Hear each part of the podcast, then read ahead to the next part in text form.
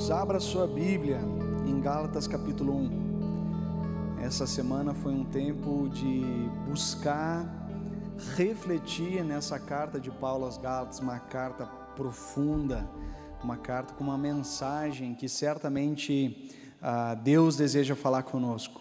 Gálatas capítulo 1, versos 3 a 5. Também vai estar projetado na tela. A palavra do Senhor diz assim: é uma saudação do apóstolo Paulo, mas cada saudação do apóstolo Paulo tem um quê de, de profundidade. E a palavra do Senhor diz assim: A vocês, graça e paz da parte de Deus, nosso Pai, e do Senhor Jesus Cristo, que se entregou a si mesmo por nossos pecados, a fim de nos resgatar dessa presente era perversa, segundo a vontade de nosso Deus e Pai a quem seja glória para todos sempre. Amém. Se eu começasse essa mensagem e falasse para você, principal propósito de Jesus foi nos resgatar. Você entenderia alguma coisa?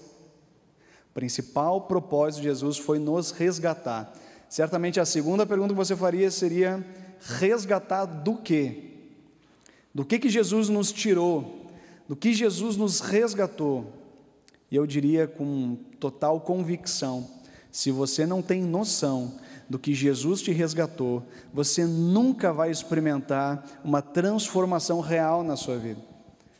Se você não tem ideia, quando você fala, o principal propósito de Jesus foi nos resgatar, você não sabe da onde, do que, possivelmente você não vai experimentar uma transformação real na sua vida. Gente, nós estamos na antessala da Copa do Mundo, né? Quem está ansioso pela Copa do Mundo? Ah, ninguém gosta aqui de futebol. Comecei mal a pregação. ninguém gosta. Tudo bem, vamos para outra. Quem está ansioso pelo basquete? Estou brincando. É, todo o período de Copa do Mundo, isso possivelmente vocês estão uh, acompanhando, é uma oportunidade que jornalistas tiram para conhecer mais o país, conhecer a cultura do país, e começam a expor a língua e os, as situações do país, e a gente começa a navegar um pouquinho no país é, da Copa do Mundo. Eu lembro que em 2006, a Copa do Mundo foi realizada na Alemanha. E lá em 2006, então, muitas pessoas começaram a falar da cultura alemã e começaram a entrevistar pessoas nas ruas. E eu estava ah, ouvindo ah, no rádio uma pessoa falando a respeito ah, da, do Muro de Berlim, né? E aí foi perguntado para esse jornalista que fez tantas entrevistas, ele disse assim: ah, como é que foi essa situação? Você foi lá na, no local, né, na localidade onde tudo isso aconteceu? E aí ele disse assim: olha, você sabe que ah, muito mais difícil do que quebrar o muro de Berlim é tirar o muro que continua no coração das pessoas. Muito mais difícil do que quebrar um muro físico, é quebrar o muro que permanece, a mentalidade que permanece no coração das pessoas. Um evento histórico aconteceu, mas não significa que a visão das pessoas simplesmente mudou. Todos nós somos influenciados por aspectos, circunstâncias externas e circunstâncias internas. Todos nós somos influenciados pelo contexto em que nós estamos vivendo. Eu costumo dizer que poucos de nós têm realmente autonomia nas nossas escolhas. A gente é profundamente influenciado na forma de vestir, no que ouvimos, no que nós uh, investimos tempo. Nós somos influenciados por uma cultura global, nós somos influenciados por uma cultura ocidental, norte-americana, e tudo isso nos influencia. Eu costumo dizer que ah, as crianças, elas vão se habituando àquilo que é certo e àquilo que é errado. Nós vamos ensinando para elas como se comportar, o que dizer, mas não necessariamente isso vem da própria criança, não necessariamente isso vem de nós mesmos. Né? Então nós vamos caindo no senso comum. É assim que no Brasil se faz, então é assim que nós Fazemos, mas em outros lugares do mundo existem outras culturas, outros jeitos de fazer, e que de repente, se nós fôssemos lá, nós falaríamos que está errado, mas para eles está certo, porque é o meio em que eles vivem. Mas também nós somos influenciados por aspectos internos.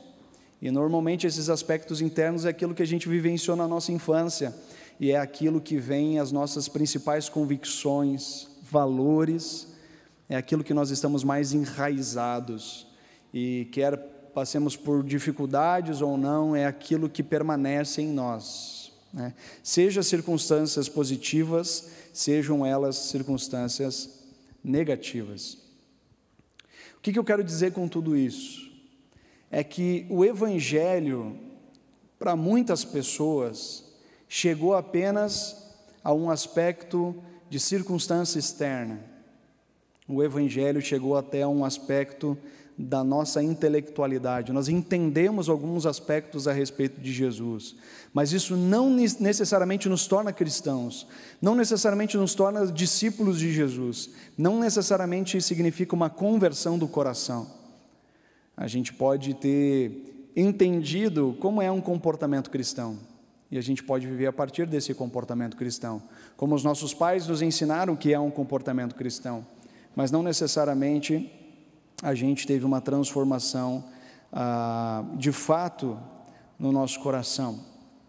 Por isso que existem pessoas que, mesmo crentes no Senhor Jesus, discriminam o negro, porque ah, de fato foi alguma coisa alcançada na sua mente, mas não teve de fato sua cultura redimida porque ali o preconceito permanece no seu coração. É por isso que algumas pessoas, mesmo crentes, elas inferiorizam as mulheres. É por isso que muitas pessoas, mesmo sendo crentes, desprezam o pobre, porque foi alcançado de alguma forma na sua mente, na sua intelectualidade, mas não foi uma conversão de fato do coração. É por isso que pessoas crentes são capazes de lutar pelos direitos de expressão do culto cristão, mas repreende toda espécie de culto não cristão. São pessoas que não teve de fato uma conversão do coração. O evangelho refletido apenas na mente, mas não redime, por exemplo, o machismo da nossa cultura. O evangelho ainda é apenas uma ideia, mas não redimiu, por exemplo, a nossa vivência com a ecologia, a nossa vivência com sustentabilidade com aquilo que nós consumimos. Existem cristãos que não têm a capacidade de separar um lixo seco de um lixo orgânico e deve se perguntar se de fato o evangelho penetrou no nosso coração verdadeiramente.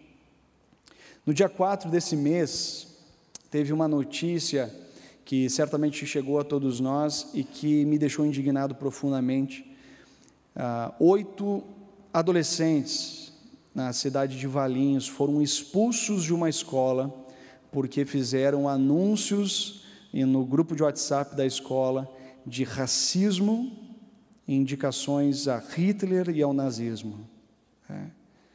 Sendo que o nazismo é a expressão histórica maior da superioridade, da pretensão de superioridade de uma raça e a maior ah, chacina já vista na nossa história humana. Não é possível que em pleno século XXI, num país dito de cristianizado, a gente ainda experimente esse nível de experiência. Por isso que o tema da, da nossa conversa aqui é o ditador que habita em mim. Às vezes a gente pensa que os ditadores eles foram pessoas absolutamente más, foram pessoas terríveis, isso foi o que a história nos revelou. Mas o certo é que eles tiveram os votos da maioria. O certo é que eles tiveram apoio, e quando aqui citei Hitler, desse anúncio desses estudantes, Hitler, inclusive, tinha apoio de boa parte da igreja alemã, que apoiava o que Hitler fazia e o que Hitler anunciava.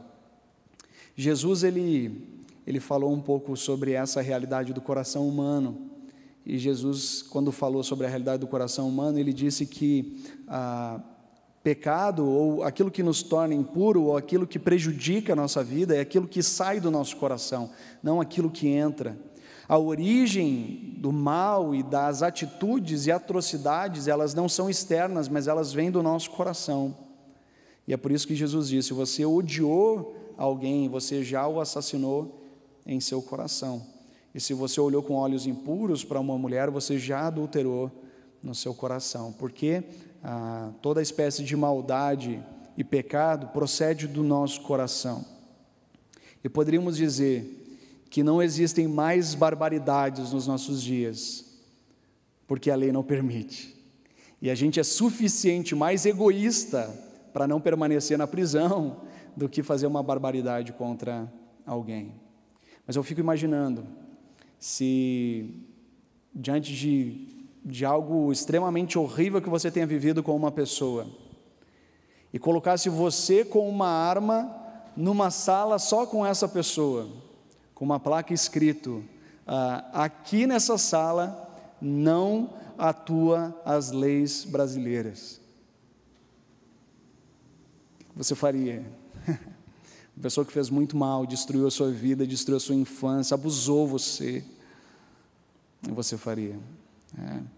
Nós não realizamos, quem sabe, mais barbários como seres humanos por falta de oportunidade. Existe algo no nosso coração que está que, que tá lá e que está ah, como uma fera presa, disposta a ser solta segundo uma oportunidade. Sabe que o apóstolo Paulo ele fala algo que é importante a respeito disso, lá em Romanos 7, versos 14 e seguintes, ele diz assim: Sabemos que a lei é espiritual, eu, contudo, não sou, pois fui vendido como escravo ao pecado. Não entendo o que faço, pois não faço o que desejo, mas o que odeio. E se faço o que não desejo, admito que a lei é boa. Neste caso, não sou mais eu quem o faz, mas o pecado que habita em mim. Sei que nada de bom habita em mim, isso é, em minha carne, porque tenho o desejo de fazer o que é bom, mas não consigo realizá-lo. Pois o que faço não é o bem que desejo, mas o mal que não quero fazer, esse continuo fazendo.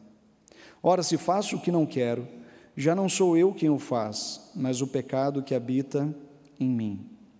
Assim encontro esta lei que atua em mim.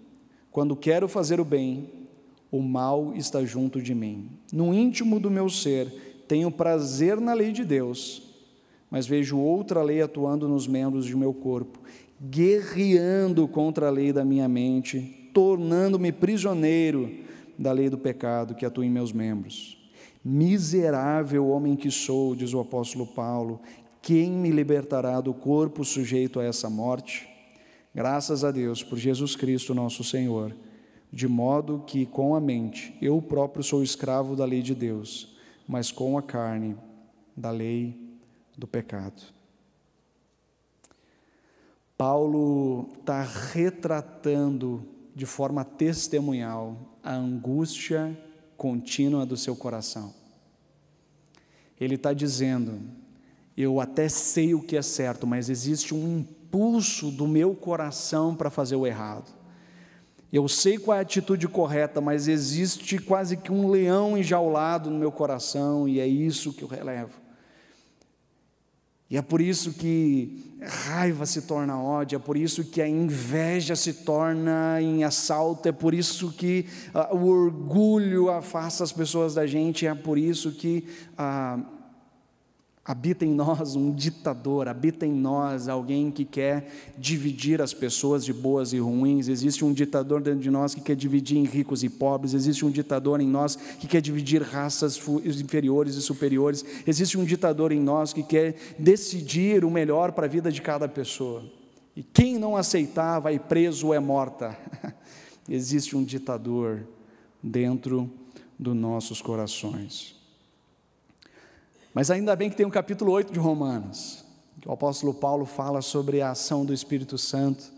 Em Romanos capítulo 8 ele diz: Por meio de Cristo Jesus, a lei do Espírito de vida me libertou da lei do pecado e da morte. O que a lei foi incapaz de fazer, Deus o fez enviando o seu próprio Filho. E ele ainda afirma: vivemos segundo o Espírito. Paulo está dizendo que a única maneira de termos a nossa vida resgatada, restaurada e a gente podendo viver algo novo na nossa história é através do Espírito Santo. Então ele diz: olha, aquele que é capaz de nos libertar desse ditador que habita em nós e de nos dar um caminho alternativo para vivermos o seu reino. Esse alguém é o Espírito Santo, é o próprio Deus vivo habitando nos nossos corações. Ele tira duas conclusões a respeito do Espírito Santo, que ele diz que a sua mente, aqueles que vivem a partir do Espírito Santo, é voltada para o que o Espírito deseja. A nossa mente é, a, a, as intenções são aquilo que agradam ao Espírito de Deus. E ele ainda tem uma outra conclusão dizendo que a mentalidade, ou seja, a visão, o jeito de viver daquelas pessoas que vivem no Espírito é vida e paz. Essa é a realidade manifestada na vida daqueles que conhecem a Jesus. Por isso que quando nós nascemos de novo, por meio da morte e ressurreição de Jesus, e o Espírito Santo passa a habitar nos nossos corações, ele atinge não na superfície da nossa vida, mas ele atinge nas nossas convicções e valores mais profundos. Redime as culturas dos nossos corações que são em pecado e faz tudo novo para a glória dele.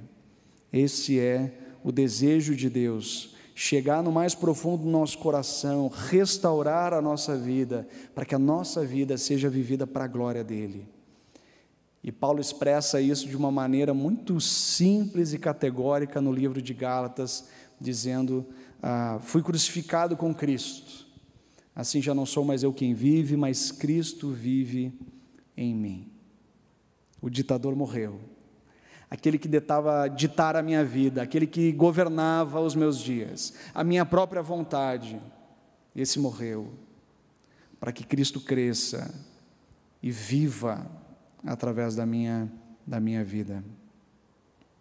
Paulo, ele encontra uma situação ah, bastante complicada nessa, nessa comunidade. Paulo, na carta aos Gálatas, ele precisa lidar com uma situação ah, constrangedora, poderíamos dizer. Ah, porque vocês sabem que a comunidade cristã, ela nasce em Jerusalém. Ali, Atos 2, Pentecostes, e a igreja nasce. E, e, e, portanto, era uma festa, uma festa grande de Pentecostes, onde reunia muitos judeus. Existia uma peregrinação judaica até Jerusalém. E nesse contexto, muitas pessoas vêm a Cristo.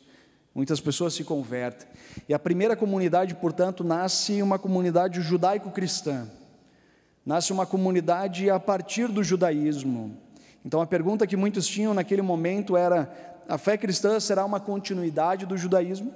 Será que toda pessoa que se converte à fé cristã precisa ser circuncidado, precisa guardar o sábado, precisa evitar a carne de porco e outras coisas mais a respeito da lei judaica? Então, esses primeiros judeus tinham esse direcionamento. Né? Jesus mesmo era judeu, então eles tinham essa, essa, essa percepção.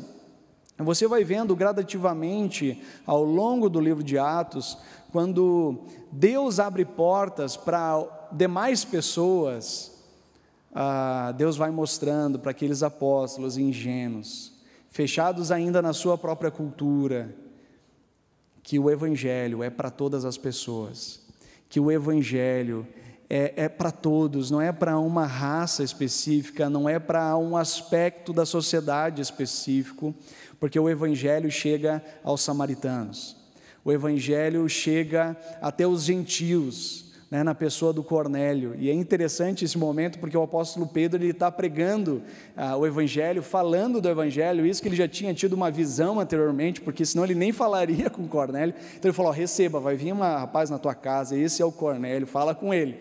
Eu quero que você fale das boas novas a ele. Enquanto Paulo, Pedro falava, ele recebe o Espírito Santo. Então ele fica admirado e diz: agora os gentios estão recebendo o Espírito Santo e, e, e o que fazemos? Né? O Evangelho é para todos os povos, todas as nações, glória a Deus por isso. Só que nesse contexto que Paulo tem que lidar, Pedro já superou essa realidade e ele está lá comendo junto com os gentios, tendo comunhão com eles, algo impróprio para um judeu, é, partilhar da mesa com quem não é judeu. E ele estava lá, junto com Paulo, Barnabé. E aí chega alguns irmãos da, de Jerusalém, Tiago, dentre outros, representando ali a igreja matriz judaico-cristã. E, e ao chegar lá, Pedro e Barnabé começam a se afastar da mesa. Como quem diz: Eu não estou tendo comunhão com eles. Eu não estou tendo comunhão com eles. Eu, eu, eu não estou impuro. Né? Então Paulo fala: Olha, Pedro, que isso, Pedro? Eu tenho certeza que ele não falou nesse tom de voz com Pedro. Ele deve ter falado mais energicamente. Mas ele falou: Pedro, Está errado, Pedro. Está errado. O Evangelho do Senhor Jesus nos libertou dessas amarras religiosas. Nós somos um só povo, Pedro. E ele teve que trabalhar com aqueles irmãos a respeito dessa realidade importante. Interessante, queridos, que Jesus, o Evangelho de Jesus, ele ou melhor dizendo, existem outras expressões genéricas do Evangelho de Jesus. Existe o Evangelho de Jesus e existe, deixa eu dizer assim, não pejorativamente, mas existe os evangélicos. existe o Evangelho de Jesus e existe uma expressão genérica de Jesus. Né?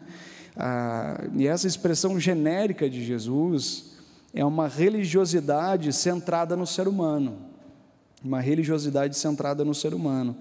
Existem dois extremos na nossa igreja luterana, que é muito conhecida e que pode gerar uh, muita confusão na nossa fé. Primeira delas, o legalismo de muitas de nossas igrejas.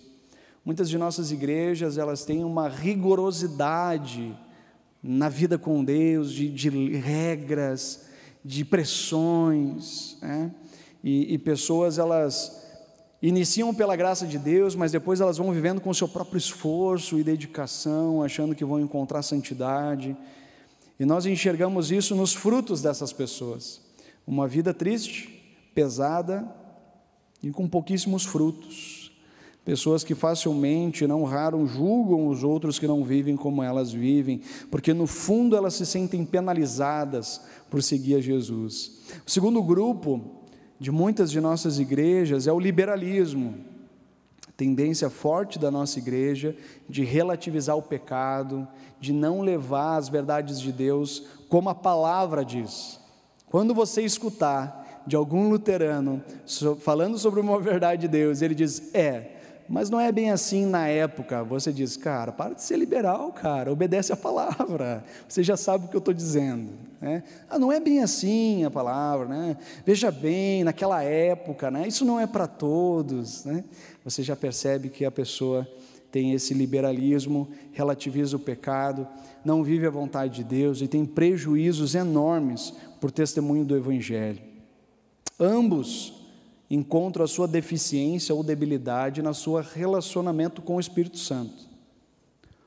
Um entendeu que nós somos salvos pela graça, não é por nós, mas é pelo amor de Jesus, e por isso a centralidade na cruz da nossa igreja. Mas aí vive o resto da vida cristã a partir do seu próprio esforço. Ah, eu vou crescer. Ah, eu vou por mim mesmo. Eu vou alcançar a santidade. Mas por outro lado, pessoas que a Bíblia foi escrita por homens, ah, tem muitas questões que são culturais, isso não é bem para nós. Né? Quando você vê isso, que a Bíblia não tem autoridade sobre as nossas vidas, saiba, ah, caiu no liberalismo. Mas, tem outros aspectos que de repente não estão tão entranhados, mas também está na nossa igreja, mas sobretudo no mundo evangélico brasileiro, de uma cultura cristianizada que fez Deus o seu auxiliador. Né? Você já viu isso, né? Deus está ali a nosso serviço. Né? Aquilo que eu preciso, eu peço a Deus.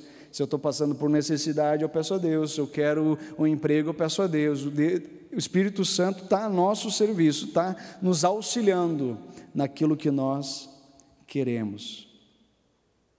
A cultura evangélica brasileira fez de Deus um escravo das suas realizações e da sua felicidade, uma religião centrado no ser humano.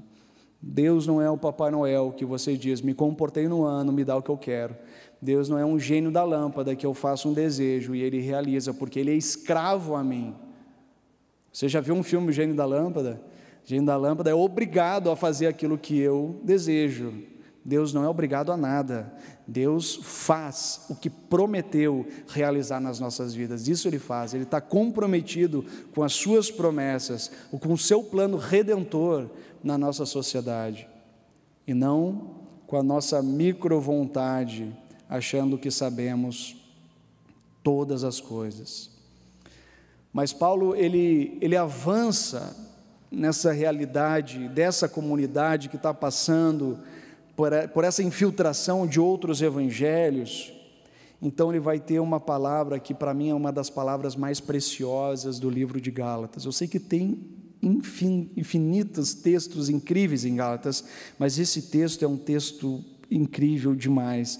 Lá em Gálatas 3, 26 a 28, Paulo faz uma das declarações que para mim é de uma revolução da nossa mentalidade, do nosso jeito de compreender o mundo. Incrível. E ele diz assim: Todos vocês são filhos de Deus mediante a fé em Cristo Jesus. Novo nascimento que nós estávamos falando. Pois os que em Cristo foram batizados, de Cristo se revestiram. Fui crucificado com Cristo, já não sou mais eu quem vive, mas Cristo vive em mim. Ele está de forma redundante falando a mesma coisa. E agora ele diz: ah, vocês querem entender o que é se revestir de Cristo? Você quer entender o que é ser batizado em Cristo? Você quer entender o que é ser filho de Deus? Então, lhe três aspectos práticos. E ele diz assim: não há judeu nem grego, não há escravo nem livre, não há homem nem mulher, pois todos são um em Cristo Jesus. Olha só o que Paulo está dizendo aqui. Paulo está dizendo que o Evangelho elimina a xenofobia. Não existe raça superior. Nós somos um em Cristo, nós somos só um povo. O que, que essa mensagem do Senhor Jesus quer falar para nós no século 21, com mais de um milhão de refugiados ao redor do mundo? O que, que esse Evangelho do Senhor Jesus quer falar para nós com os milhares de venezuelanos morando em Curitiba? São raças inferiores a nós? Ou somos um só povo em Cristo Jesus? Mas ainda existe mais. Paulo, ele anuncia a unidade entre escravos e livres. Sendo que Paulo está anunciando isso numa sociedade onde a base da sua economia é a escravidão. E nas comunidades cristãs, escravos e livres conviviam, sentavam na mesma mesa, tinham os mesmos direitos. Existe uma, uma nova sociedade emergindo da realidade do reino de Deus, que tem inúmeras implicações em tudo aquilo que nós fazemos. O Evangelho elimina a mentalidade classista enraizadas nos nossos corações, a diferença entre ricos e pobres. Nós não temos no Brasil castas como na Índia, mas certamente temos separações sociais muito bem delimitadas. Na igreja é muito diferente, gente. Na igreja, o médico senta no banco e a faxineira ensina a Bíblia. Porque no reino de Deus ah, existe um reino invertido, no reino de Deus ah, existe uma revolução acontecendo, porque somos filhos e filhas de Deus com o mesmo valor na Sua presença. Mas ele anuncia mais, ele anuncia a unidade entre os gêneros em uma sociedade patriarcal, onde a mulher era vista como propriedade do marido. Então ele diz: não existe nem homem nem mulher, todos são um em Cristo Jesus. O Evangelho elimina em nossos corações o machismo presente em nós, mas igualmente o feminismo crescente nos nossos dias. O Evangelho promove todas as criaturas a filhos e filhas de Deus com igual valor diante do Pai. Paulo ele detecta qual é o problema dessa comunidade. O que está fazendo com que essa comunidade viva em conflito e rivalidade? O que, que essa comunidade de fé não está experimentando do Evangelho? Então, lá no capítulo 3, ele diz assim, verso 3: Será que vocês são tão insensatos que, tendo começado pelo Espírito, querem agora se aperfeiçoar pelo esforço próprio? Será que vocês são tão insensatos que, tendo começado pelo Espírito, querem agora se aperfeiçoar pelo esforço próprio? Basicamente, Paulo está retomando aquilo que ele já disse, dizendo: o que falta para vocês é um relacionamento profundo com a pessoa do Espírito Santo. Porque a fé cristã ela não inicia pela graça, mas ela é conduzida pela graça de Deus. Não é pelo nosso próprio esforço, mas é pela ação de Deus em nós. Por isso, eu falo com convicção, queridos, que o que nos falta muitas vezes, como igreja, não é o conhecimento a respeito das virtudes de Deus, não é a respeito dos grandes temas bíblicos, apesar de nós sempre termos que estar crescendo no conhecimento de Deus. O que nos falta, muitas vezes, é permanecer na dependência do Espírito Santo. O que nos falta é buscar um relacionamento crescente com Jesus, nos preocupando mais em estar com Ele do que fazer coisas para Ele. Eu tive a oportunidade nessa semana de estar no Congresso Brasileiro de Missões. E lá em Águas de Lindóia se reuniram pessoas de diferentes países, iniciativas missionárias, e ouvimos muitos testemunhos. Testemunhos na China, testemunhos de como o Evangelho tem vivido em contextos de perseguição. E um pastor em especial falou muito ao meu coração, o Ronaldo Lidório, pastor muito conhecido, se você não conhece, vá atrás de tudo que ele escreveu, é um pastor sensacional, presbiteriano. Ronaldo Lidório, ele viveu 15 anos em Gana, na África. E durante nove anos especificamente ele ficou num povoado e lá ele ele estava plantando novas igrejas e, e ele pegou nesses nove anos 28 vezes malária. Então ele falando que ele só lembra que o tempo que ele viveu lá, ou ele estava com malária, ou ele estava tratando malária, e ele estava sempre nessa situação. E ele ficava se cobrando demais porque que Deus havia ah, falado, ah, permitido que ele pegasse malária tantas vezes, impedindo que ele viajasse para outros povoados para falar do Evangelho de Jesus. E nesse período que ele ficava em recuperação, ele ficava na sua casa e ele estava traduzindo o Novo Testamento para a língua deles. E ele se dedicava a isso, a traduzir o Novo Testamento, a palavra de Deus, para a língua daquele povoado. E ele assim o fez. Ele traduziu o Novo Testamento e daí ele falou para nós: gente, coisa mais linda, quando a gente chegou com 300 exemplares do Novo Testamento na língua deles, eles ficaram três horas pulando e adorando a Deus, porque agora o Deus que revelou o seu amor, que tantos missionários falam, agora o Deus que revelou o seu amor fala a nossa própria língua. E celebraram a palavra de Deus. Ele disse que teve um homem, quando foi pegar a Bíblia, ah, ele tremia e outras pessoas tiveram que segurar ele porque era um livro sagrado, e ele estava segurando porque aquilo lá era a palavra de Deus. E nós vivemos numa cultura que nossas Bíblias estão instantes, pegando pó. Todas as outras páginas da nossa Bíblia estão branquinhas, tem uma que está quase preta, porque ela está sempre naquela página.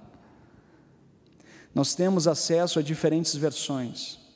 Nós temos a Bíblia no nosso celular. Você está cansado, não quer ler, você pode ouvir a Bíblia. Nós temos acesso a pregações, nós temos acesso a literaturas evangelísticas, nós temos acesso a, a, materiais didáticos, nós temos acesso a cursos teológicos em EAD sem sair de casa. E a pergunta é: onde está a nossa fome por Deus? Onde está o nosso desejo de conhecer mais a Deus? Se Deus se revela por meio da Sua palavra, por que nós não gastamos tempo na Sua palavra? orando a Ele, buscando o discernimento da Sua vontade para as nossas vidas. O que nos falta não é termos estudos científicos sobre Deus, porque é muito comum nós no Ocidente pegarmos a Bíblia e analisarmos. Hum, é, se eu olhar lá em números, né, não sei, eu acho que esses números aqui sobre esse povo não bate, não bate, não, hum, não bate não. Se eu analisar esse rei aqui, dessa nação, não foi esse ano que ele foi rei. Hum, a Bíblia não é um livro científico, ele não é um livro que foi escrito para ser um livro para historiadores. A Bíblia é um testemunho de pessoas que viveram com Deus vivo e testemunharam desse relacionamento, desse Deus que atua até hoje. E Ele está escrevendo ainda a sua vontade em tábuas de carne, em corações humanos na nossa história, na tua história, na minha história.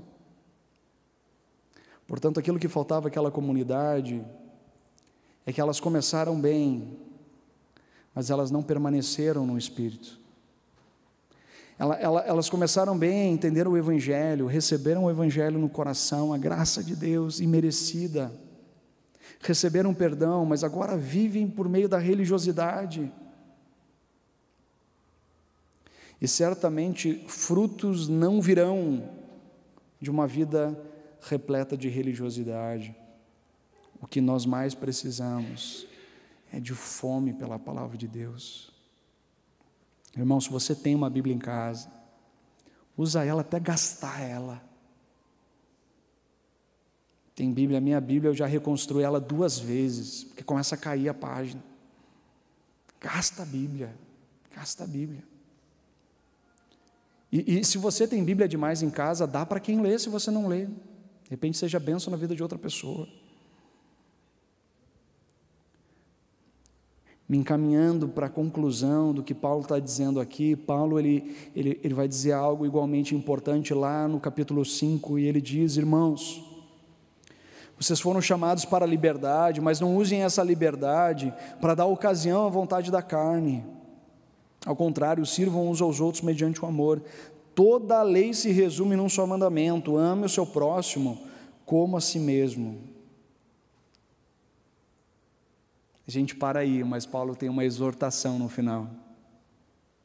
Mas se vocês se mordem e se devoram uns aos outros, cuidado para que não se destruam mutuamente.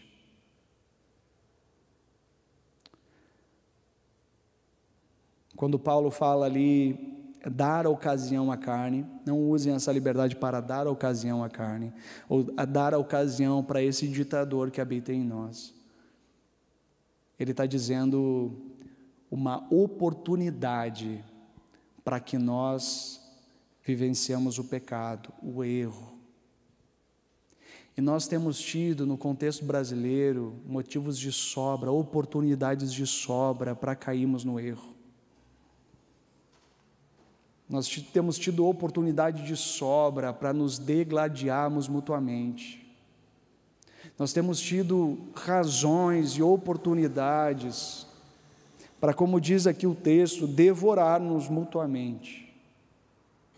E a palavra aqui para morder, o verbo morder, tem como uma imagem do mosquito que nos pica.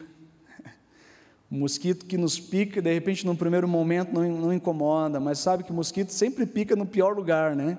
Ele pica na junta do dedo, né? Que daí você coça e começa a inchar.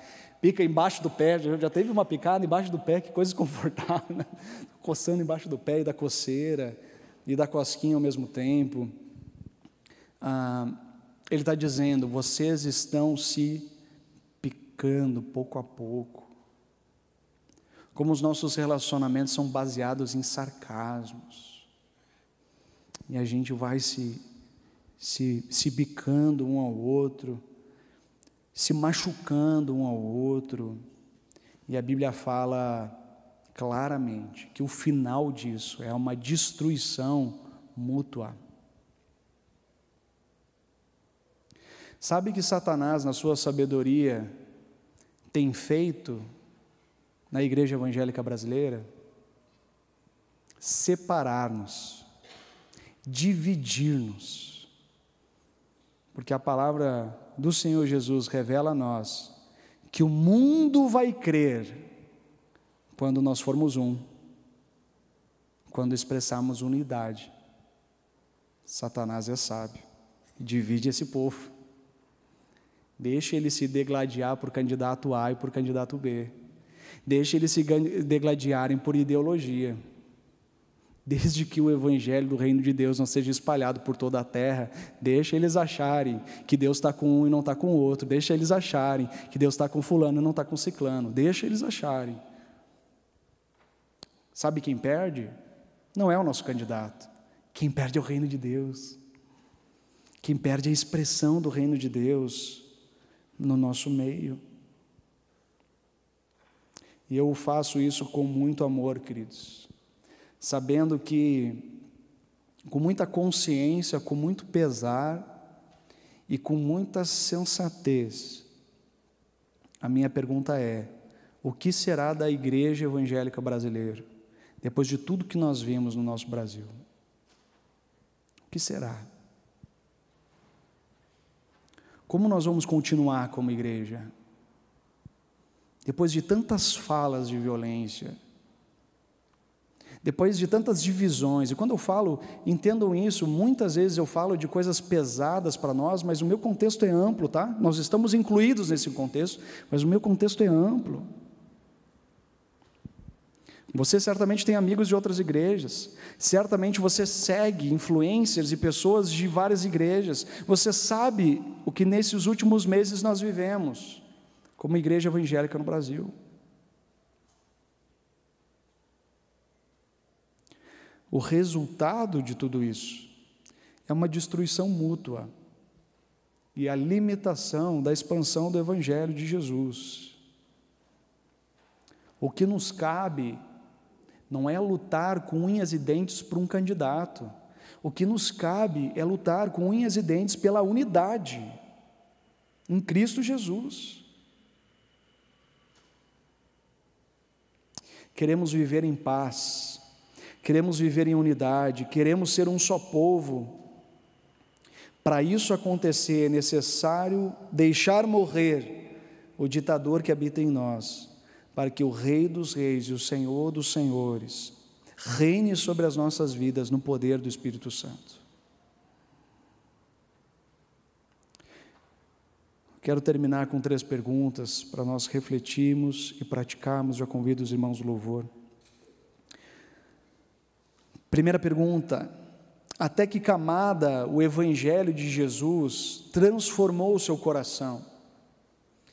De repente eu fui trazendo alguns temas, eu fui trazendo algumas realidades e você parou e pensou: puxa, eu tenho vivido um evangelho ainda superficial. Deus quer fazer algo ainda mais profundo no meu coração. Eu tenho vivido um evangeliquez é, é, cultural e eu não tenho experimentado de fato ser um segmento de Jesus nessa terra.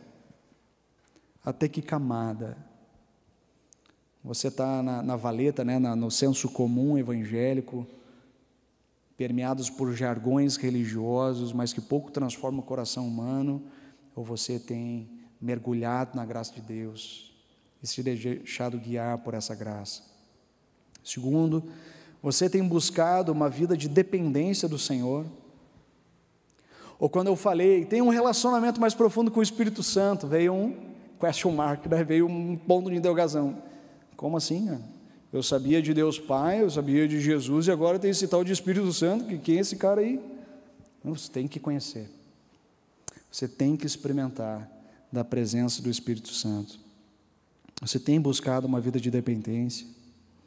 Terceiro, o quanto você tem buscado pela paz e pela unidade. O quanto você tem buscado pela paz e pela unidade.